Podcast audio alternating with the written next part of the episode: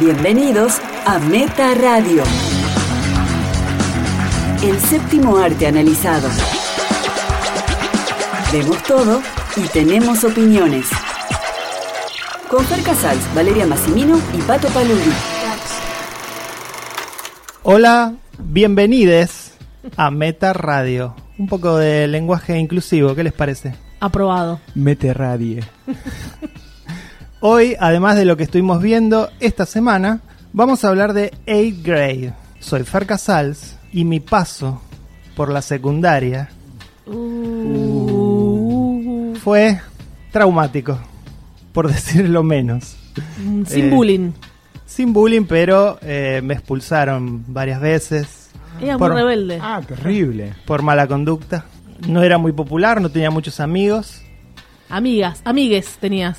No, no tenía ni amigas, ni amigues, ni amigos. Y Acá ahora, en- ahora sos muy popular y estás lleno de amigos. Tampoco. es algo que conservé. Así que... lo- de hecho, creo que lo recuerdo como la peor etapa de mi vida, la secundaria. Ah, bueno. Sí, yo sufrí mucho también. El infierno. Mi nombre es Valeria Massimino. Eh, todos sufrimos mucho. En preescolar empezó el bullying. Una niña me decía, ¿cuánta plata tenés? Y así soy tu amiga.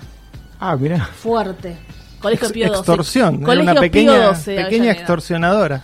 Sí, y yo, yo quería ser su amiga. Le digo, tengo dos pesos nada más, o dos australes sería. ¿Y para qué te alcanza? No sé, para una coca y un alfajor. Bueno, me das el alfajor. ¿Cómo se llamaba esa nena? Rocío. ¿Y apellido? ¿Sabes qué? Eso no. Hay que, hay que buscarla Hay que ahora. buscarla. Fue fuerte, yo ya sufría por eso, porque yo ya decía, Trabaja, trabaja en el gobierno.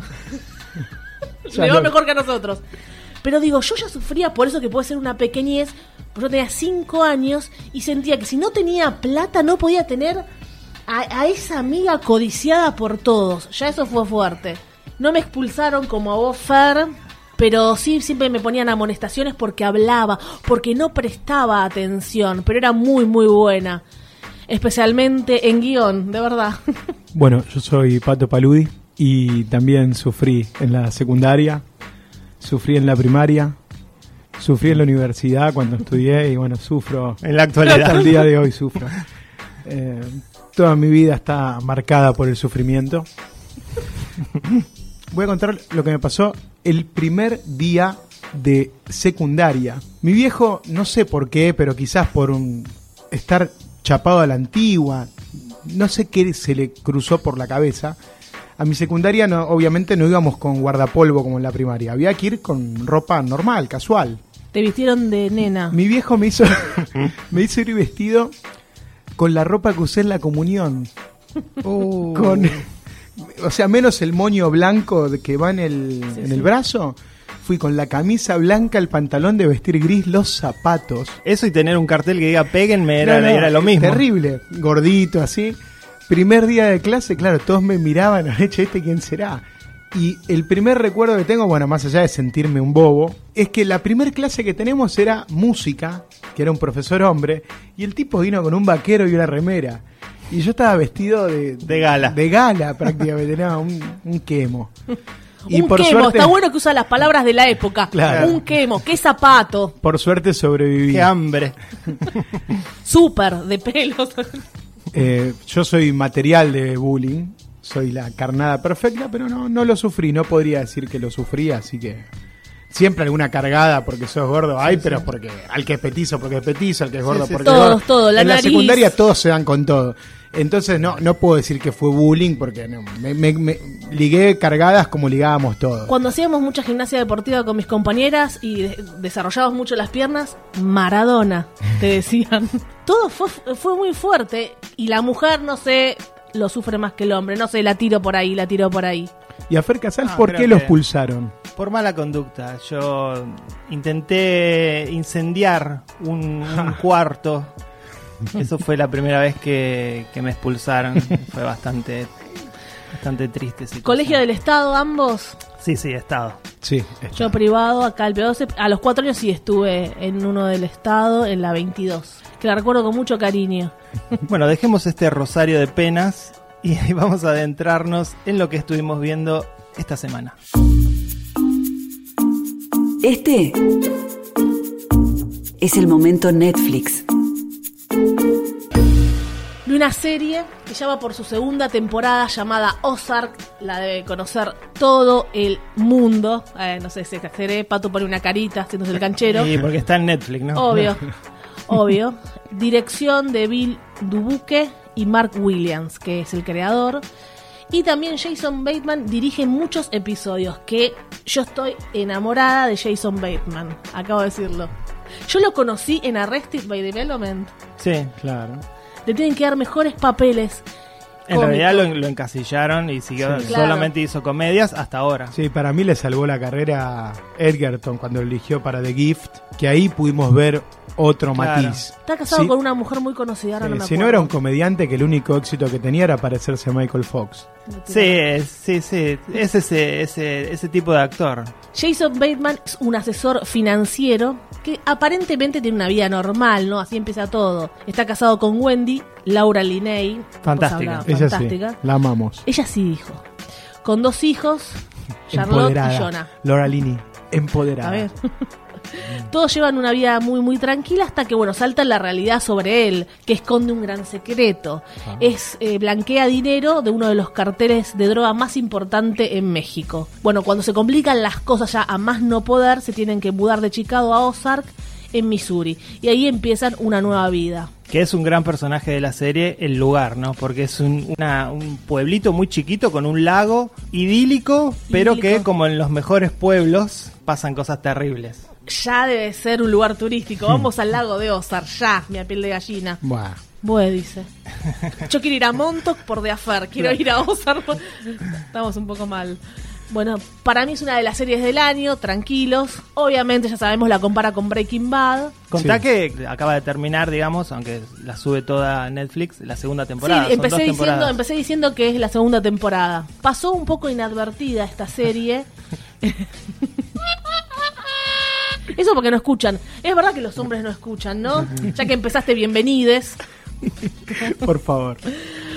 Obviamente la comparan un poco con Breaking Bad, es inevitable, pero para mí Ozark, yo no la vi Breaking Bad, digo que tiene todos los elementos para ser consumida. La historia es buena, me encanta cómo está filmada, los colores, no sé, te atrapas eh, todo a su lado. Y en cada episodio hay un aplauso para los guionistas realmente. Cada 15 minutos hay un quilombo terrible para solucionarlo, vos decís, qué creativos que fueron. Entonces, ahora él tiene que lavar dinero para que una cadera. ¿Cómo puede ser tan creativos que cada 15 minutos eh, te tiran una bomba y se le complica todo lo que está haciendo para poder sobrevivir? Porque él todo lo que está haciendo es para poder sobrevivir. Sí, porque- hace muy entretenida la serie, porque realmente te engancha, y no es que te, te engancha con un cliffhanger, te engancha por la trama de la película, por cómo, de, de la serie, por cómo va eh, pa- haciendo todo este hombre para, para sobrevivir, como decís vos. Yo creo que sacó información de la vida real, tiene que haber alguien que est- esté en el tema.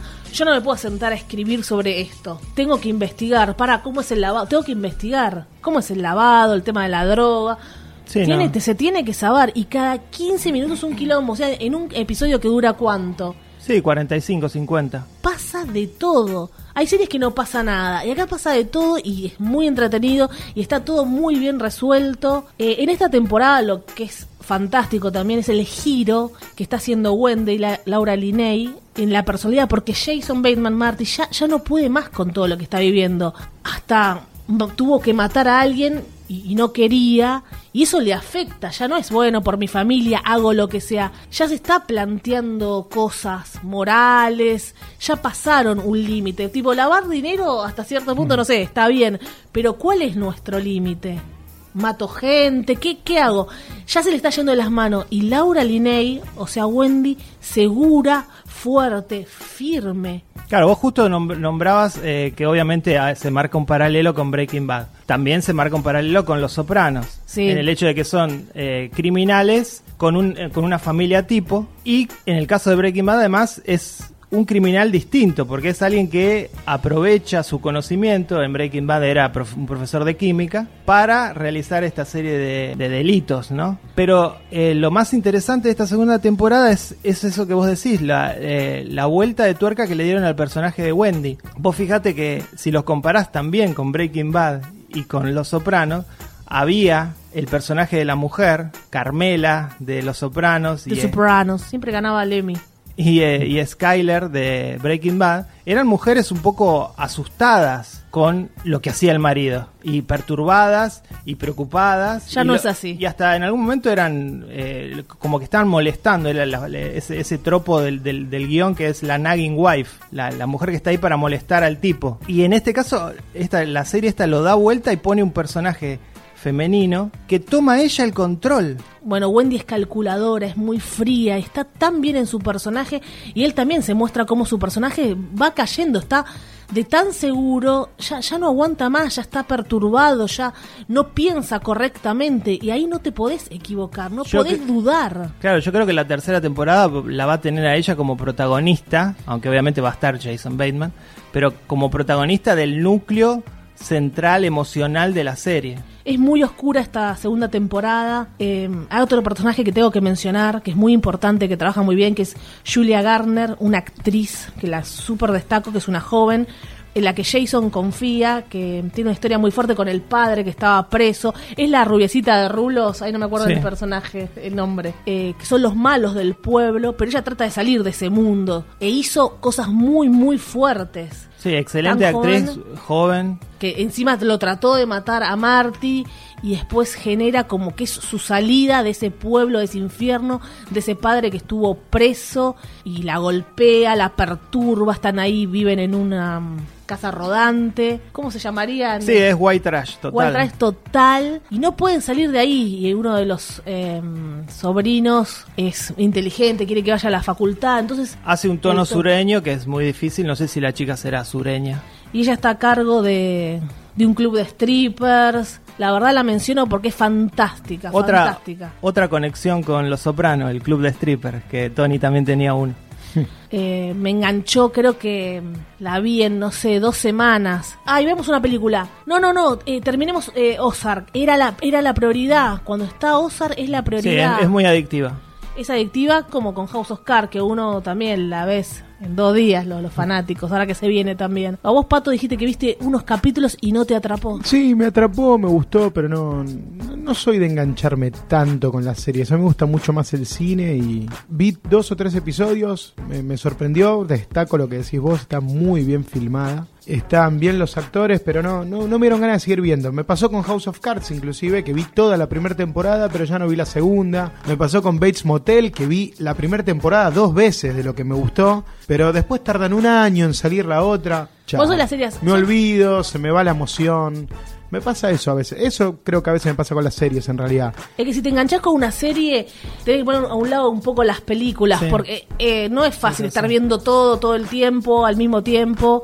Y sí, a veces sí, bueno, pa- si te enganchás con una serie, ya está, tenés que terminar, o la dejás. No, mi, mi última sí gran adicción en series fue hace un año atrás, eh, cuando des- descubrí por primera vez Game of Thrones. Ah. Que ahí sí, estuve un mes y medio solo viendo Game of Thrones Bueno. y me vi las siete temporadas seguidas. Pero ah, lo que decís vos de Ozark me, me- me pasó solo con Game of Thrones. Porque Netflix hay un montón, ya que estamos hablando del momento Netflix, pero uno no ve todo, uno selecciona, porque hay mucha porquería y ahora que viene Disney ya salió una nota, que ya están sacando todo lo que es Disney, todo lo que es Fox y a Claro, pues poquito, se viene, se viene el, servicio de streaming de Disney. y dicen que va a ser muy difícil para Netflix, o sea que va a haber mucha producción latina. Y supuestamente va a ser eh, más barato que Netflix. Ah, mira. Va a empezar más barato para enganchar. Y Y, la- atención que va a haber una serie de Star Wars, les aviso. Ah, mira. No sé. No, hombre, no sé cómo le va a ir, pero sea eso de series latinas. Van a apostar mucho al mercado latino, no sé. Sí, igual Más ellos- casa de papel, mamita. Igual ellos cuando dicen latino también incorporan España, ¿no? Sí, Así sí, que- sí, bueno, la casa de papel. A mí me está pasando con Netflix una, una sensación como de bronca. Disney Pero- lo vas a ver, la plataforma de Disney. Y vamos a ver qué, qué productos hacen. Las cosas en sí de Disney ya no me llaman tanto la atención. A mí me da lo mismo. Star Wars. Pero si empiezan a producir cosas interesantes, las veré. Lo, que- lo que les iba a decir de Netflix. eh, los grandes autores de cine independiente mundial están todos siendo contratados o filmando cosas para Netflix. Sí, obvio. Y a mí me duele en el alma por ejemplo, que una película como Hold the Dark, que en cualquier momento vamos a hablar, Sí. Sí, sí. de uno de mis directores favoritos de los últimos que han surgido, que es eh, Jeremy Saulnier, ya la película no se estrena en cine porque sea de Netflix. Bueno, Scorsese. Y me da bronca eso. Ya lo hablamos, Scorsese. Y bueno, Scorsese dinero. también. Y Mudbound igual. Entonces quizás la de Scorsese pase eso. Sea producida por Netflix, pero no llegue a, Netflix. O sea, yo Igual así, estamos pensando en Netflix Argentina. Claro, yo quiero ver las películas en cine, más de estos grandes autores. Después sí, hay un montón de películas chiquitas que está bien. Eh, Okja, ya, fantástica. Sí, Beast of No Nation. Beasts of Nation, me parece que de alguna manera se bastardea el producto audio- audiovisual. Nosotros por el hecho de verlo en tu casa, en la tele. No, a mí me parece que eh, opino exactamente lo contrario. Para mí, ne- algo que tiene valor, tiene valor en una pantalla de 30 pulgadas y en un cine.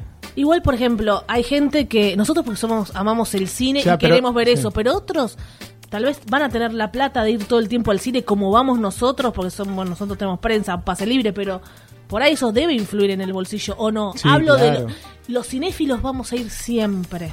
Pero sí, puede ser que a veces digas, no, esta la veo ¿Cuánta- acá. ¿Cuántas películas puede ver una persona hoy en la Argentina, por más cinéfilo que seas, en el cine, con lo Pero- que cuesta la entrada? Puedes ver No. una por semana. Yo veo que el, eh, el negocio del cine está cambiando delante de nuestros ojos. O Hay te adaptás sí. o quedás afuera. Por eso los directores, tanto independientes como los otros, se están adaptando. Claro, entonces se Porque filman, se cuentan historias para 30 pulgadas. La gente, la gente 50, 60. Igual lo mismo, pero no es una pantalla de cine. Lores de Arabia en 20 pulgadas. Pato, vos sabés que cuando nació la televisión inventaron el, el formato panorámico. Es así, es, es, es dar la vuelta. Igual si una película es mala, en pantalla grande es más mala, no sé. Porque si es buena, Loren de Arabia y lloramos. Y si es mala, no sé. Además, Ah. ¿cuántas películas como Loren de Arabia se hacen, no? En 70 milímetros, ¿quién, ¿quién filma? ¿Tarantino? No, Paul Thomas Anderson quizás. Y Paul Thomas Anderson. Y Paul ¿Quién más? Y Nolan. Tres. Tres. Estamos siendo objetivos, para nosotros también amamos el cine, pero nos vamos a quedar Para afuera mí- de esto, es el futuro. Para mí yo quiero decir esto. Eh, no ama más el cine el que se sienta en una sala apestosa a ver un- una película. No, no amas más el cine por eso. Pato cree que sí, que No, no, no, no. cine. Capaz que se entendió de esa manera, pero no sé, a veces siento que, que una película que se hace para estrenarse en televisión, no sé. No, no, no me cierra, hay cosas que no me cierran. hay- Los grandes autores hoy están en Netflix. Sí. Igualmente, técnicamente, déjame corregirte, no es para televisión. Es streaming por internet que se reproduce Sí. en cualquier tipo de dispositivo. Está bien. No es televisión, porque también se bastardea, porque obviamente uno tiene la en imagen... televisión está Tinelli. La imagen en de la no la imagen de la televisión es la película para televisión era Hallmark y eran unas películas espantosas. Lifetime. Estas no son ese tipo de película para televisión. Y vos Oh, también sigamos, ves sigamos Netflix. viendo Netflix. Sí, qué sé yo. No, igual yo no miro Netflix, las bajo, sí, también las termino viendo en mi televisión. Eh, eh, las bajo por torrent, pero siento Tenés que Netflix, Pato, es no que te se- hagas. que es exacta- Tenés Netflix, pero es- Pato. Sí, es exactamente lo Es mismo, exactamente lo mismo. obviamente. Por otro lado, también digo lo mismo. Quizás no apoyo tanto Netflix, pero sí me gusta que se puede descargar una película Y también y uno- no ser rehenes de, de distribuidores que porque no sé por qué, si les sale más barato que te estrenen una película un año y medio después de que Exacto, salió. Eso exacto. tampoco me gusta, ¿eh? no, no, no lo voy a celebrar. A veces hay películas que están llegando al cine que yo las vi hace un año y medio. Obvio. También Obvio. uno compra, siguen existiendo, vendiendo películas en DVD. Es un negocio también. Sí, sí, cada vez menos, pero obviamente eso también está. Y, y entonces sos malo por, como dice, ¿eres pirata, padre? y la nena le dice, ¿papá es pirata, madre? Porque compra películas, sí, truchas. Habla mucho de vos, dice. Comprar películas piratas habla mucho de vos. Pato que viste en la sala de cine, me imagino. Sentaditos, ¿no? Obvio. Llorando. En mi cine favorito que es el Gomón. Por el tipo de cine que estrenan, ¿no? Obviamente, a veces me gustan más otras salas, pero eh, el Gomont con una entrada de 30 pesos, o sea, no, no hay excusas. Hay que ir al cine. Hay que ir al cine a ver cine, no Netflix. ¿Puedo decir algo acerca de la sala del Gomón? Que me molesta mucho, que A si ver. te sentás atrás no ves nada. Porque es plana, no es en tribuna. Eh, sí, igual. Si te toca un alto adelante, te ves la cabeza del chabón toda la película. Bueno, pero uno tiene que correrse. Claro. Eso en tu casa no pasa. Seguro que esta película que viste es cine. Claro, esto sí. Sí, esto sí es cine, vamos a ver. Esto es cine, vamos a hablar de la película. Todos la vimos, ¿eh? Música para casarse de un director del Chaco, José Militano se llama esta película, pasó por Bafisi y yo no me había enterado, porque obviamente hay 400 películas en el Bafisi, a veces eh, uno no puede ver todo, no le presta atención a todo. Esta peli se me había pasado. Cuenta la historia de Pedro y Pablo. Pedro y Pablo. Pedro y Pablo son dos Como el amigos, grupo. son dos amigos que viven juntos. Ellos se conocieron estudiando en, un- en el conservatorio y son muy amigos, demasiado amigos. Eso vamos a hablar un poquito después de los vínculos que hay entre ellos. Sí, sí. Tranquilo, pato. Pero bueno, Pablo se va, Pedro está buscando un nuevo compañero de, de casa para poder solventar el alquiler. Eh, Compañeros. debe viajar a Vera, que es su pueblo de origen en Santa Fe, porque su hermana se está casando, y ahí lo va a llevar a, a Pablo. Es como su primer viaje juntos y es una presentación en familia, ¿no? Pato está, yo quiero decir algo. Pato en este momento está relatando con una sonrisa, como, eh, no sé, y los ojos como. Nerviosa. Nervioso, como ojos llorosos, No, porque estoy- brillantes. Tranquilo, Pato. Porque los, los veo como leones agazapados para saltarme al cuello. Está endulcorando una sinopsis de manera. Sí, sí, sí. Dale, dale. Describinos la camioneta que es En la camioneta de de Pedro. flores, de florería. Al llegar eh, al pueblo, bueno, se va a encontrar con su familia, con sus amigos, con sus vecinos y eh, por ahí va a arrancar la película, ¿no? Que es una, una peli, yo creo que es un retrato de personajes y de situaciones de la vida de pueblo, pero con una cuota de excentricidad que está marcada por el estilo del director que escribe un guion con diálogos muy precisos para que funcionen en tono humorístico. Uh, Te reíste con la película, me decías. Sí, sí, yo me reí mucho y me, me gustaron. no dijo que se rió mucho. Bueno, ahora el cartelito dice aire. No, no. Diga, que te reíste, pero no mucho. Te Me reí, nomás. me reí, me reí todo el tiempo. A mí me gustaron esos personajes. Es una película, es una comedia de la incomodidad. Eh, así la, la podría definir. Sí, Y que, ya es, de- que es prácticamente un subgénero. Porque Es un hay, subgénero. hay muchas películas así norteamericanas también. Desde el momento que, que él se encuentra con este supuesto pibe que va a ir a vivir a la casa de él, Sí. que tienen ese, ese diálogo tan raro de que, bueno, sí, avísame porque le tengo que avisar a, a mi mamá, sí, quédate tranquilo que sos el primero en mi lista. Eh, ¿Qué lista? No, no, eh, no, no, no hay lista, es una forma de, de- de decir, ah, sí, yo también hablo así. Bueno, toda esa cosa de que están hablando pero quieren evitarse, no quieren hablarse.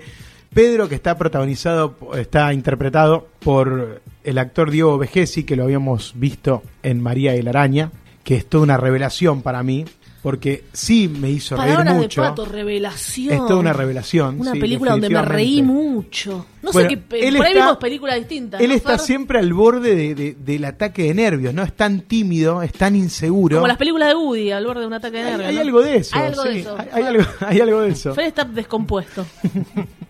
Yo la peli la disfruté como una película de Martín Rechman. A mí me gusta mucho Rechman, soy muy fanático Sí, de sí. Rechman. Te regalamos un libro. Y me parece, claro, ahí está. Y me parece que no lo leí todavía. Devuélvelo. No, estoy, estuve leyendo el libro de Santiago Giral. Yo leo libros de, de directores de cine argentinos. Yo los leo adentro del cine, por la experiencia. para sentirme, no sé, realmente cinéfila. Bueno, como les decía, cada palabra, cada gesto, trabajado al mínimo detalle, porque creo que esa es la característica que le quiere poner Militano a su cine. Me, parece que es un cine verbal. ¿Es su primera película? Es su primer largometraje. Estuve eso- investigando que tiene un corto que no lo vi, pero bueno, eh, nada, para mí fue toda una, toda una sorpresa encontrarme con, con esta película, que creo que, como les digo, arma un collage de personajes raros, todos divertidos, todos con un montón de conflictos Poné que están ahí latentes. un ruidito, seguimos con la máquina que trajimos de, de sonidos. Dijo todos divertidos. Fer, ¿puedes encontrar un sonido para que la película es divertida? Es de género. Leímos por ahí que dice una película. Divertidísimo. No, mira, la película tiene toda una estructura, si la contamos, los dos amigos viajando al pueblo porque la hermana se va a casar, el reencuentro con los amigos, la despedida de soltero, quieren hacer una despedida de soltero, aparece una vieja amiga que aparentemente tuvieron una historia, no se sabe bien por qué, pero ella está muy enojada por algo que le hizo en quinto grado. Bueno, todas esas cosas darían un marco para que esto sea la típica comedia de adolescentes de molde. Por ahí le pasó Pero al bueno, director algo de esto. Y Me lo- lo- parece que, él- que muy inteligentemente, y ahí está lo que a mí me gustó, el director escapa a todos los clichés de lo que podría haber armado con todos esos elementos, y no, me parece que terminan siendo como anécdotas coloridas que suman a los personajes, porque la película es una película de personajes, es una película de relaciones, es una película de diálogos, y capaz que no es una película de conflictos divertidos. No creo que es una película de físico. diálogos tampoco. No hay, no hay un diálogo memorable en toda la No hay un película. diálogo, sí. Y tampoco hay, un- no hay ningún diálogo clever o gracioso. Yo creo que sí, no, no coincidimos. La- Al contrario, la primera es todo que se encuentran- irreal, nada, No. todo es irreal, No. todo es forzado. No para coincido. Mí. Y el Y primer- está mal actuada, así te lo el, digo. prim- el primer problema que tiene. Vimos dos películas distintas. sí, el- completamente. El primer problema que tiene la película es eso, son los actores. es el primer problema, es lo que no te atrapa, es lo que no te, no, no te deja seguir viendo. Todos forzados, nada es natural. Para mí todo se ve natural porque los actores son buenos. Claramente está forzado, llevado al extremo del nerviosismo, de, la, de, de- de esa timidez No hablo del extrema que todos nerviosismo, no tienen. hablo del nerviosismo. El único personaje que fluye, porque es como que no tiene ningún prejuicio, está medio loco y todo se lo toma de- a, a humor, es, eh, es Pablo. Después el resto de los personajes están siempre como puestos en un aprieto. La escena que primero se encuentra con este pibe, que no saben qué decirse. Después se encuentra con la piba Qué suerte que la vimos en cine. que después se encuentra con la chica que, que aparentemente gusta de él, Sí. que lo invita a la casa a lavar ropa. Eso- esos diálogos entre ellos están muy buenos. No, no sé, no, no lo sentí así. A mí me parece que cuando un diálogo está bueno lo podés hacer un quote. Vos Sí. podrías decir un diálogo de la película. Es que no, sé- no sé si la película tiene Porque eso. te acordás, No, por no, ejemplo, no. hablamos del juego de la silla. Sí, la película no tiene diálogos. Bueno, pero para mí tiene muchas, muchos No. puntos en no, común el con juego el de cine la de silla Cats. nos pareció. El ¿Y cuántos juego años tiene esa película? Nos pareció maravillosa. Bien, ac- bien actuada y con diálogos memorables. Y con esa incomodidad en los personajes, ahí sí estaba Ahí sí bien estaba la hecho. incomodidad. Ahí Para mí, para mí hay mucha naturalidad en, e- en, esas, en ese tipo de actuación. Claramente está buscado, está todo Y hay buscado. otra cosa que por está eso por- digo, por eso sí. aclaré que cada palabra está dicha seguramente como el director la escribió en el guion. No es Napoleón Dinamita, ¿no, Fer? No, no es Napoleón Dinamita. Eh, igual Napoleón Dinamita se va al grotesco. Pero digo, eh, eh, entonces el director no sabe dirigir actores. Precisamente yo creo que lo que mejor hace es dirigir a los actores. No. No. Porque los actores hacen lo que está en el guion y está perfecto. No, no entiendo por qué no, no, no les gustó tanto a ustedes esto.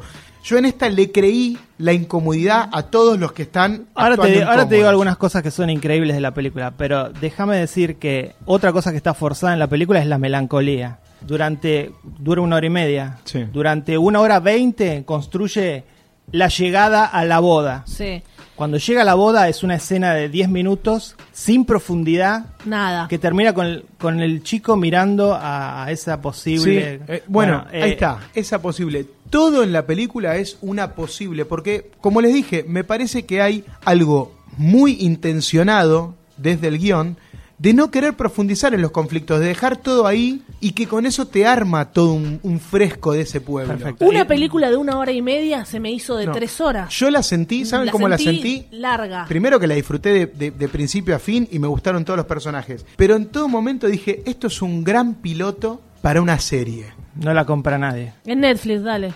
No en cine, eh, perdés la, la experiencia del cine. eh. Igual estás hablando, Pato. estás hablando de una serie televisiva. Sí. O estás hablando de cine. Se, se- se confundió solo, Pato. No, se estoy, metió en- estoy hablando de, la, del, De, los personajes. De, de Suar, de los de Suar. Ah, Swarp sí puede comprar el personaje de Pedro. Yo siento que todo, todo, todo está manejado, como les decía, de manera sutil y está esperando a ser completado, bueno, por, por el espectador. Uno se queda pensando, bueno, ¿qué va a pasar con Yo no este me quedé personaje? pensando en Por nada. ejemplo, los dos amigos del pueblo que están cuidando a ese hijo, que no lo vemos. Hay, Pero pa- hay un fuera de campo constante en todo. El protagon- El Piki, que no se ve, que es el hijo, ese La, nene. la personalidad del protagonista está manejada de manera sutil.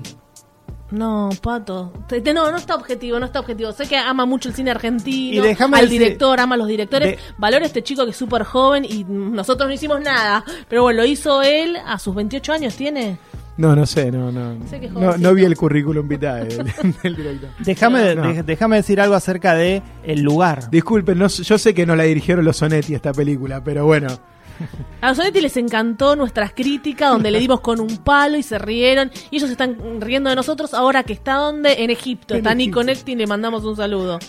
Presentando sus películas. Eh, déjame decir algo acerca del lugar, porque es en- esto sucede en Vera, Que Santa Fe. conoce, conoce mucho, Vera. Yo conozco Vera, Ah, mira. Santa Fe, está cerca ahí de Rafaela. Fer hacía un personaje como el de Pedro, todo forzado en Vera, sin amigos y expulsado, expulsado del colegio. Fue a Vera, terminó en Vera. Y hay un personaje en la película que es abiertamente homosexual, el amigo de Pedro. Sí. Subrayado, ¿no? Ah, no, no. Pero subrayado por quién? Bastante subrayado. Dale. Por, por el resto de los personajes, Por no. vos, Patricio. Exacto, ese es el problema. No, pero está bien. Porque déjame, déjame Bueno, decir esto. dale. Conocer el interior del país es conocer al argentino más conservador del mundo, específicamente en Santa Fe. Son anti-gay total. Este chico llega con su amigo, nadie le dice nada.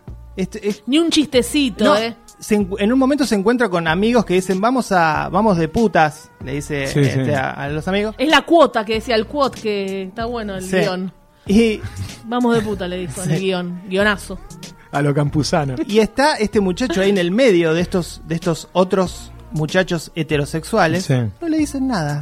No, no, incluso. En, en la vida real, vos que hablas de irrealidades y de que esto, esto es, es un guion real, Real. realista, costumbrista. Yo digo que ¿Vos se ve parece- natural, porque los actores lo hacen natural. Es como la América profunda no, que hablamos siempre. ¿Vos te parece que hubiesen aceptado un, a un chico a- abiertamente homosexual No, me que viene de capital Ahí hay una elección del director.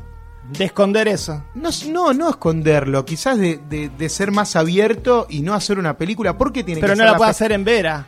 Pero no es una película Que de la, haga, que la haga en Palermo y no pasa nada. no es una película de trapero donde o de Santiago Mitre donde al gay lo, lo van le van pero a clavar vos, una estaca pero en vos, la cola. vos me hablaste de vos me hablaste de realidad. Estamos hablando, citándote las cosas que no parecen reales. Vos me hablaste de realidad y yo te digo, no, no, no, no, en el contexto de Yo Vera dije naturalidad por lo bien que actúan los actores. Pero, Ah, la historia no. pero, pero dije que la historia es irreal completamente. Sí. está, está trabajada en un en un registro de- del nerviosismo, de la incomodidad, que yo creo que eso funciona como, como algo divertido. A mí, a mí me causó mucha gracia ver esos personajes siempre como incómodos en todas las situaciones, queriendo zafar de todo. No Pablo. Por eso les dije, Pablo Sí, sí. es el único que es abiertamente Igual yo no estoy mencionando liberado a, a, Pablo. todo Estoy problema. mencionando al resto Sí, del no pueblo nunca de Pablo. que sobre Pablo no dice nada. Porque incluso da la sensación cuando apenas llegan al pueblo que a Pablo, el amigo gay de Pedro, le podría llegar a gustar el novio el- de, la, el de la hermana. el de ¿Sí la camioneta, ¿No sí. les parece? sí. ¿Y no les parece que también hay una historia que entre ellos podría ser algo más que amistad nada entre de Pedro eso, y Pablo? nada de eso está profundizado. Y no nos importa tampoco. Ah, bueno, no les si bueno. hay, que llegar a la, hay que Ahí- llegar a la, a la boda. creo, ahí creo que está. No, no, porque no es mi primera boda de Winograd esto. No, no es una película de, de- de humor físico. Acá no es que usted no chistes. nosotros no, estamos No, no, debatiendo. No, obviamente, No, no, obviamente. estamos Yo creo que no es Pero- una película, no es que se le pierde un anillo y hay que buscar el Pero, anillito Pato, a toda la vos decís- boda. vos decís- con, con todo lo que quiero al cine de Winograd, menos a las últimas dos películas. Vos decís, vos decís que no es acerca de la boda, pero la película termina con la boda. Y se llama música. Y durante toda la película se nos vende que él va a interpretar Madame Butterfly en la boda. Sí, y eh, quizás estamos esperando que eso sea algo muy trascendental y no, No, nada por es eso son 10 trascendental. minutos sin No, profundidad. trascendental. Nada es trascendental en la película. Y que, como les digo, estaba todo armado para que sea una clásica película de molde. Se nota que en el guion están los personajes, por ejemplo, la despedida de solteros, cuando van a buscar a la chica, a, a la, a la que va a hacer el baile. Ahí se podría haber venido una escena a lo despedida de soltero, algo divertido, algo zarpadito. No, no pasa nada, al contrario. El, el pibe la conoce, dijiste la- como es un pueblo la pa- chiquito. dijiste la frase clave, no Ah. pasa nada, no pasa nada. Y bueno, el director dijo que esto es una comedia. Aparte lo dijo el director. Sí, yo lo único que le pido a una comedia es que me haga reír, esta no me hizo reír. La Yo me divertí ¿La calificamos? mucho. Bueno, vamos a calificarla. Igual, eh, sí, lo, lo que hicimos que estuvo muy bien cómo está filmada. El rubro técnico es muy es, bueno. es muy bueno. Yo rescato eh, lo técnico, el rubro técnico. La cámara. Bueno, yo, yo rescato todo. A mí me, me gustó. Espero que esté en tu top 10, que hacemos un top 10 en Revista Meta todos los años. Ya son todas argentinas, Pato. No, Suerte. no, no, no. Son No sé si, no Hay sé que si estará, con todos los no sé si estará para un top Nosotros 10. La- valoramos- Es una película muy pequeña, pero es una pequeña joyita. Acá hay que, viste, atajarse. Y A las olas es le un autor- 10. Nu- nueve. Nueve. 9. Sí, Chicos, nosotros valoramos, eh, amamos el A la cine. quietud le diste 10. sí, obvio. Nada más una, una aclaración, porque nos van a estar escuchando, como siempre, los directores. Nosotros no somos malos, pero decimos lo, lo, lo que pensamos. No tenemos que quedar bien con los directores. La opinión ¿eh? es subjetiva, no hay, no hay que... No hay que quedar bien, porque acá a veces escucho que hay. No, Pero no hay yo, que yo quedar estoy bien, ¿eh? yo estoy intentando quedar bien. No, a vos genuinamente te gustó. A mí genuinamente, Genuinamente, me genuinamente. gustó, como a la mayoría de la gente Pero con vos la que hablé. que a Bueno, a ustedes no son gustó los y es válido, como es re son los válido. críticos que Y a nosotros... nos comentaste que a todo el mundo le gustó. Y a nosotros genuinamente no, No, nos les gustó. gustó, les creo, les creo. Le voy a poner, eh, porque Fer está, yo sé que ustedes tienen la tablita de todo lo que yo califiqué, así que le voy a poner 5 puntos más que lo que le puse a 15. a No llores por mi Inglaterra, que me pareció un bochorno. Le voy a poner 5 puntos más que lo que le puse a Román, que es otro bochorno. Le voy a poner un punto menos que lo que le puse a Las Olas, que es una de las hermosuras del año. Tranquilo, Pato. Y dos puntos menos que a La Quietud, que es la mejor película argentina del año. Es un 8. Bueno, mi, mi, mi calificación es un 4. La mitad. Está bien. 4.5. Llegó el turno de Fer Casals con una película, serie, algo para ver en cine. No. Algo para ver bajado en torrentes, salvo que tengan una cuenta de Amazon. Alguna gente tiene cuenta de Amazon. Eh, Pato odiaría tener una cuenta de Amazon, nada más. Porque es una serie de Amazon que se llama Forever. Creada por Alan Young de Master of None y Matt Hubbard de 30 Rock. Dos muy buenas series, también comedias. Protagonizada por Maya Rudolph y Fred Armisen, ambos ex SNL, ¿no? Un segundo. Saturday Night Live. Leí una nota que decía sobre Forever, nada más esto. La serie de la que mejor no sepas nada antes de verla. Así que vamos es a verdad, tratarla es con verdad. cuidado. Solamente vamos a contar eh, lo que se muestra en, en el primer episodio, nada más. ¿De qué trata Forever? Trata de una pareja que vive una vida en apariencia feliz. eh, tienen 12 años de casados. Viven en un, en un típico suburbio californiano. Y vemos, lo primero que se ve en la serie es a través de una secuencia brillante que Brillante. también también está en el tráiler, la rutina de esta pareja. Que de- de nuevo, son felices, se llevan muy bien, pero tienen la rutina que puede tener una pareja, un matrimonio de 12 años. Específicamente se va viendo cómo se repite una vacación que ellos tienen en una casa del lago. Siempre ca- a la casa del lago. Y este es, el, años. este es el primer conflicto del primer episodio donde ella le, le dice que está un poco cansada de que todos los años vayan a esa, a esa casa del lago a vacacionar y le pide que vayan a otro lugar, investigan, van a esquiar a un resort. Y hasta ahí contamos, porque lo, Súper loco. lo que sucede ahí, de ahí en adelante, es eh, increíble, porque uno piensa que la serie va hacia un lado y va hacia otro lado. No te lo puedes absoluto. no lo puedes creer hacia dónde va. Igual pasa en el primer episodio. Esa cosa increíble pasa en el primer episodio. Ya en el segundo está lo nuevo. Dura 20 minutos cada capítulo. Sí, o sea que 20, te la 25. devorás nada. Sí, dura, dura 4 horas. Exactamente dura 3 horas 58 minutos. Dos Yo lo, lo cronometré. Claro, son ocho episodios. De 20 minutos. Son 8 episodios, no, de 25 minutos, Bueno, algunos de bueno. 32 minutos. Claro. Pero en, en total son 3 horas 58. Es como ver dos películas. Así Alguno, que alguno- cualquiera lo ve. Alguno de los episodios está diri- dirigido por Miguel Arteta, El ídolo de Fer, Doug Butter, de Beatriz at Dinner. Beatriz Adina. Y dirigió algunos videos de arriba, ¿sabías? Por- Yo de ahí lo tenía, sí, copado. es copado, es copado, Arteta. Eh, está bien, no anticipemos cosas. Definitivamente es una película, es una serie que lo que hace es hablar magistralmente de la vida matrimonial, ¿no? De esas Sí. rutinas. Es una denuncia Y- también al claro, matrimonio, Y ¿no? cómo, cómo todo lo que en un principio te puede gustar de alguien y que te enamora y que te divierte y que te encanta, llega un momento que, que la rutina hace que te agote Sí, y sí, te sí. canse y no lo soportes al punto de odiarte. El matrimonio como, como concepto, como contrato social y también emocional, ¿no? Y la, la serie explora eso, explora de manera muy inteligente también el concepto de amor eterno. ¿Qué es el amor eterno? Porque bueno, se juran amor eterno Forever. se aman, sí, sí, por eso está constantemente, eh, la- inclusive cada episodio termina con el cartel que dice Forever y la palabra Forever está dicha muchas veces en el guion cuando se, se refieren a, a distintos a distintas cosas. Y- Bueno, ahondar es spoilear, No, así que a- no vamos. ahondar es spoilear, pero otra vez quiero agregar otra cosa más. Los, los ganchos que tiene la serie en cada episodio, de los ocho episodios, creo que en los ocho, o al menos en siete, quizás el final es el final. En siete episodios hay algo absolutamente nuevo que te cambia todo. Sí, sí, sí. Incluso aparecen personajes que no te ves venir, que, que decís, wow, qué bueno que actúen est- Y- estos tipos acá. E inclusive, eh, llegado el episodio 3 o 4, hay una puesta en escena sobre, sobre un set, sobre un lugar, que, que- que uno dice, bueno, pero esto no va a seguir la serie por acá, ¿no? ¿Qué, qué está pasando? Esto no- Y pasa y sigue, y efectivamente eh, es así. Sí. Es una serie que tampoco tiene mucho diálogo, no se la pasan hablando, no se cuestiona mucho lo que está sucediendo. Es como que van descubriendo de, de a poco las cosas, ¿no? es, Por, por ejemplo, esas, eh, la, con la trilogía que hablan, hablan, hablan, no. Sí, sí, Before, la trilogía Before. No hablan, hablan No, lo igual, sí, suficiente. yo creo que hay bastante diálogo, Para pero mí no hay mucho pero diálogo. es divertido y, y es también, es, es, es inteligente lo- lo- los diálogos. Son diálogos medios nerds un poco. Ellos Claro, son una cortos. pareja bastante Sí, sí. eh, corky, como dicen allá en Estados Unidos, ¿no? medios Sí, nerds.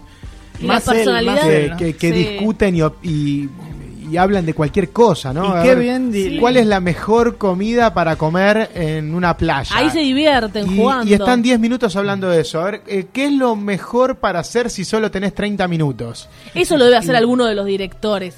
Pusieron eso porque eso. lo deben hacer. Y están muy bien diseñados los personajes porque realmente él está Muy muy, bien bien, marcado. muy bien marcado como él es, eh, él es un buen tipo. Es el, sería- Es el buen tipo. sería el típico que jamás va a engañar a su mujer o que es un, un- Ni a discutir, trata de ni discutir. Por eso, bueno, a una, cuando no se discute y se reprime, eh, los matrimonios fallan también, ¿no? y ella No, también como una, no como una mujer diciendo sí efectivamente tengo una buena vida tengo a alguien que me ama tengo este siento el amor de esta persona y su cuidado pero a veces no es suficiente Hay Entonces- algo más, ¿no? la serie, en, eh, siendo una con un formato de sitcom en, en cuanto al tiempo y siendo una comedia, es muy profunda. ¿Se ríen con la serie? ¿Con Forever? No, No sé si me reí, pero. No, definitivamente no me reí. Me, pare- sonreí. me sonreí con, el, con, con la inteligencia de algunos diálogos. diálogos, con eso. algunos diálogos. Pero como les digo, sí me pareció muy eh, innovadora y arriesgada en muchas cosas que hace. Por ejemplo, hay, hay una secuencia de un chico muy joven que aparentemente quiere iniciar una relación con una mujer muy grande. O sea, algo absolutamente rarísimo, pero que dentro de lo que te. de- del ese universo que plantea la serie, eh, eh, suena súper lógico y tiene sentido. Y después, por, por ejemplo, hay otro, hay otro capítulo que está protagonizado por otros actores. Y vos decís, Sí. qué riesgo hacer esto en una serie. sí, sí. Sí, sí. Y funciona también. Y funciona Y querés saber qué, qué pasa con todos, ellos los, también. todos los cambios que van haciendo en la serie o las cosas que van agregando están hechas con un timing perfecto. Eso es lo que a mí más me sorprendió. Después quizás dentro de cada episodio algunas cosas se me hicieron estiradas, ¿eh? Y ahí digo, uy, ahora... Pero no, yo ahora casi agregaron la esto. disfruté toda.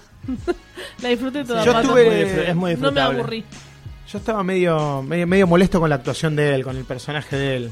Pero me parece que es adrede, Y- un poco adrede, ¿no? Es Sí, como de, de sí. Pedro. ¿sabes? Bueno, ¿no? es que, ¿saben qué pasa? Como No ustedes es, un me- buen, no es un buen actor, pero tiene mucho carisma. Pero como ustedes me habían criticado, ya habíamos hablado algo de que no les había gustado las actuaciones de música para casarse. Ay, bueno, tranquilo, te vas a vengar. Se venga, se venga al aire, y me guarda. hicieron ver Forever. Y yo miraba al tipo ese, totalmente impostado, como. "Hi, honey, wow, wow". ¿Viste? La forma en que habla él. Él está en Saturday Night Live. Sí, pero nada, No sé. es, es- es un bobo ese muchacho. Es Lo un tenés que tonto. poner, es un tonto. Ay, eh, ¿Cómo le habla a los nenes? Hay que hacer a ese personaje. En el ¿eh? primer episodio se pelean con un nene de 12 años que los maltrata a los dos. Y la forma en que reaccionan los dos. Maya Rudolph, bueno. Pues a- una pareja que no tiene Rudolph. hijos, Claro. entonces por ahí. Pero él, él es muy tonto para la edad que tiene. Sí. Y la- Es bueno, es buenazo. Claro, bueno, bueno, ahí le perdonan todo, ¿no? Es buenazo. Y a Pedro y a Pablo no. Son personajes distintos. Pedro y Pablo estarían en Saturday Night Live. No sé. No sé. Pero, eh, por ahí sí, por ahí sí, ¿eh? Yo Son debo, freaks. debo realmente agradecerles al, al aire que, que me hayan obligado a ver esta serie porque es, fue una gran sorpresa también para mí. Nos gustaría poder decir lo mismo de tu recomendación. Vean Forever, descárguenla o los afortunados que pagan Amazon. Véanla, nos encantó. Vamos al estreno destacado de la semana. El estreno de la semana en Meta Radio.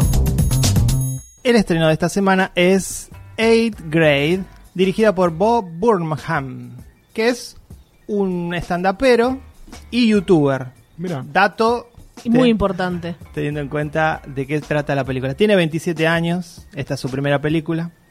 Basó el guion en su experiencia. es más chico que José Militano, mira. ¿Viste? Los videos de este chico tienen 52 millones de vistas. Sí, sí, ya era famoso antes de dirigir la película porque, bueno, era youtuber. Eh, está protagonizada por Elsie Fisher, revelación, vos, vos usaste la palabra revelación antes, revelación, eh, interpretando a Sí, Kyla, es la protagonista absoluta de la película. Tiene 14 años igual que la chica, eh, ya es lo primero que hace bien la película, ¿no? Castear a una nena de la edad que tendría exactamente y no como sucede en general con las películas de Hollywood que ponen a un pibe de 25 Sí. años a ser de, de 16. Sí, o la ponen a Scarlett Johansson con Claro. trenzas que haga una nena Bueno, de acá en 14. Argentina, cuando estaba el profesor hippie, tenían 50 años los alumnos. Soledad Silveira, el profesor hippie tenía 90. Y los alumnos que hacían, no sé por qué, De verdad. iban con peluca al colegio. Dato divertido, la chica, esta, la actriz, tiene un podcast sobre Dungeons and Dragons, Mirá. el juego de rol. Qué divina. Es difícil hablar de qué trata la película porque no hay una trama. La película no tiene una trama. Es las desventuras, como dije al principio, de esta chica en la transición entre la primaria y la secundaria. El octavo grado sería como el séptimo grado nuestro, de nuestra época. Es youtuber. La película empieza con la protagonista grabando un video de YouTube eh, con los like y los mm, y los Qué bien lo hace. Re bien. Tiene un canal de consejos, ¿no? De consejos para adolescentes, justamente ella que en vez Y de tiene que- cuatro o cinco vistas cada Sí, video. claro. Muy poco. Y dice, la parte más difícil de ser uno mismo es que no es fácil. Dice, porque está enseñando, eh, ella lo utiliza para dar consejos Sí. a los demás, pero en realidad le sirve a ella. El canal es consejos para gente como yo, algo así. Claro. Tiene ella, ella es granitos. muy tímida. Está la- todos los detalles, y- los granitos que tiene en la Sí, sí, cara. Y es gracioso que se, eh, se despide diciendo Gucci. Gucci. que es una palabra super cool que para decirla en, en inglés, porque es como una especie de, de decir, Sí, como un goodbye, ¿no? No, es como decir eh, good, le dicen Gucci por la marca Gucci, Ah, y ella lo dice, eh, queda gracioso porque ella lo dice con mucha inocencia y, y ella que no es cool, si algo que no es es cool, ¿no? Que ese es el problema que tiene, bueno, y después la relación con el padre, La, la, eh, la escena que está ella hablando con el padre en el- con la fogata me parece maravillosa. Sí, eso es es un padre que trata de conectar, no es un padre estructurado, porque bueno, no, no hay presencia de la madre. Entonces, ¿cómo me acerco a mi hija? Y él, Este- él ve los videos de su hija y esa escena de la fogata es maravillosa, esa conexión que logran tener, que ella lo abraza, Sí. es fantástica. Yo Y- creo que es una peli que es, es un retrato perfecto, redondito, generacional de lo que son Sí, los- sí. estos chicos es hoy. 2018. Y a los chicos les va a encantar, pero me parece que es una película más para los padres de esos chicos, Sí. ¿no? Te, te muestra cómo estos pibes La escena que cuando- nacieron sí. con Instagram, con, con YouTube, que viven la vida y a través de ella, hasta para maquillarse, mira canales de YouTube. O Sí, sea, sí, los tutoriales. Todo lo aprenden con tutoriales. Pero vos los chicos de ahora están todo el día Es viendo así. los tutoriales. En Instagram videos de un minuto, mi sobrina eh, se, se gastó los datos del celular mirando cómo se pinta una uña. Y bueno, No, eso otros se- miran cómo juegan videojuegos, otros, ¿viste? Los, Sí, sí, sí, sí. los J. youtubers Mario. más famosos son eso. Vos Sí, ves sí, que sí. los chicos en vez de jugar un videojuego se divierten viendo cómo otro lo juega. Sí, sí, totalmente. Y eh, eso está muy bien hecho en la escena cuando están cenando, que ella está con los No, auriculares y... Ahí es donde la película me enamoró completamente, que paré y les mandé un mensaje a ustedes, dije, chicos, van 10 minutos y amo esta película. La amo por completo, Porque claro, él quiere hablar, le quiere interactuar en esa cena y ella está con la música, con Instagram, comiendo y Pero no le da un padre pelota. súper cool. Uno quiere ese padre que trata de condenar, que no se mete, no, no, Sí, no, el padre. invade, el no la padre- vuelve loca. El padre creo que rivaliza con el padre de Call Me By Your Name, los dos mejores padres Sí. que hemos visto. la historia. Así hay que ser, ¿no? Un consejo para, para uno también. La chica hizo también re divina esta, esta chica, la, la voz de Maya y el oso Ah, mira. Y la voz de Agnes en la franquicia Mi Villano Favorito. Ahí empezó, no parece que tiene 14 años, parece más chiquita o no. No, me muy parece naif, que está justa. la veo muy naif, muy, muy No, y, me- y linda. me, me- me resulta también muy atractivo esa dualidad del personaje, que es lo que decía Fer, que, eh, y que yo lo veo que realmente es así. Hay muchos chicos que son muy tímidos, que prácticamente no hablan, Es verdad. no hablan con nadie, y los Claro. ves teniendo su propio canal, que interactúan Sí, o a través de hablan- las o redes, hablan o jugando juegos online. Sí, o hablan con sus amigos también. Sí. Si los tienen. En este caso la chica tenía un problema de popularidad, pero si tienen amigos por ahí se comportan de manera distinta que lo hacen en la casa. O sea, a los padres les queda ver los videos de sus hijos. Sí. Si no les hablan, bueno, vean un video. Y si bien eh, la, la serie retrata 2018, como decíamos, perfectamente, eh, hay una cuestión universal que es esa que creo que todos los adolescentes, nosotros y los anteriores lo han vivido, que es la desesperación por encajar. Sí, claro. Definitivamente es eso, encontrar tu, encontrar a tu gente. Eh, más en esa edad y eh, en esa juventud que todo es tan terrible, ¿no? Cuando sos chico, después lo ves de grande Sí, y te sí. das cuenta que te hacías problema por nada, pero cuando tenés 12, 13, 14... eh, Todo el tiempo se dicen, es un sos gran problema cool, qué todo. cool, se mandan mensajes sí. y cuando ella está en el auto con otro chico un poco más grande, que él quiere darle un beso.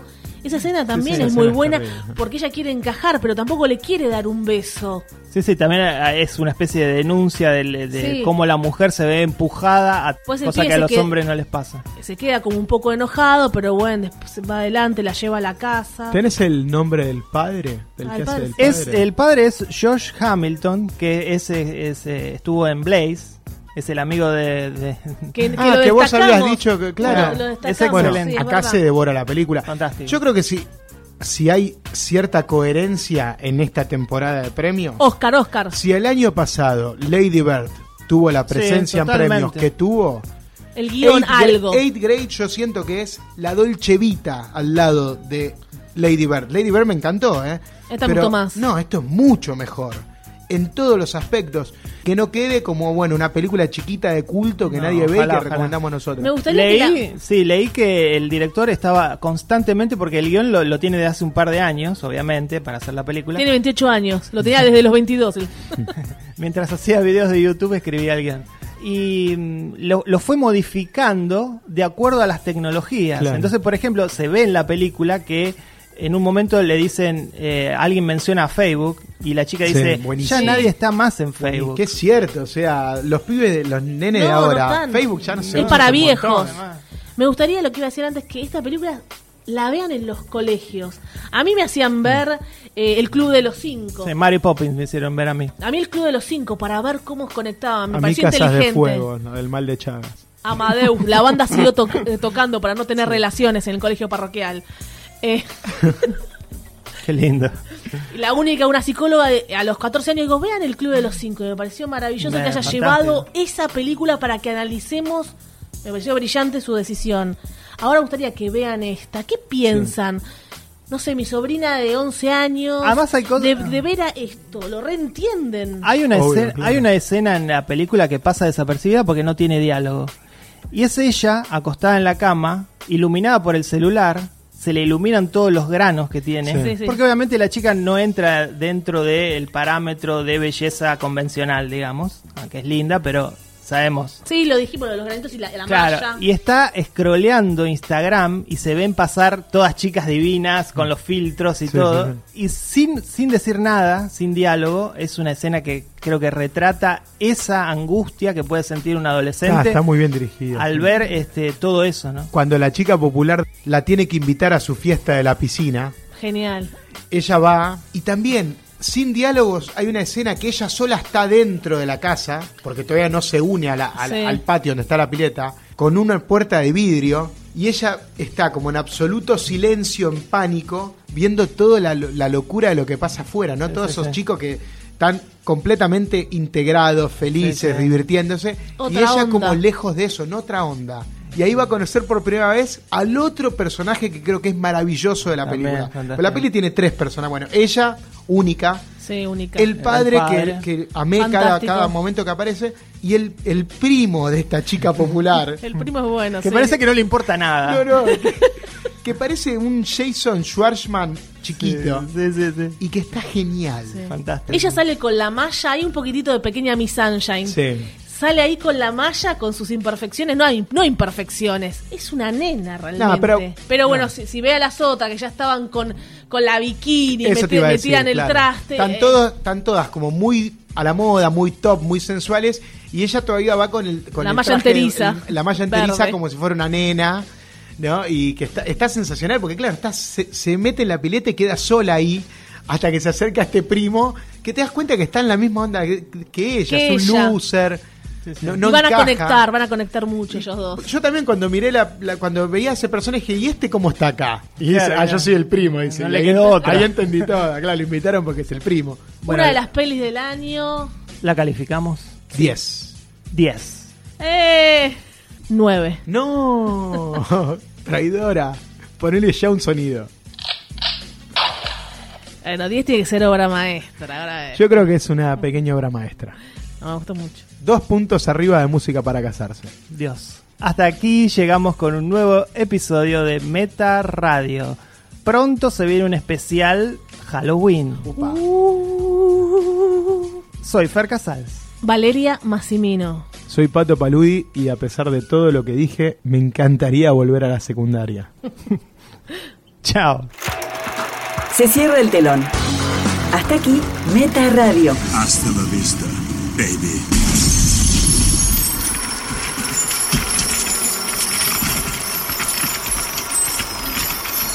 Este programa fue grabado en Radio A, en el edificio municipal Leonardo Fabio.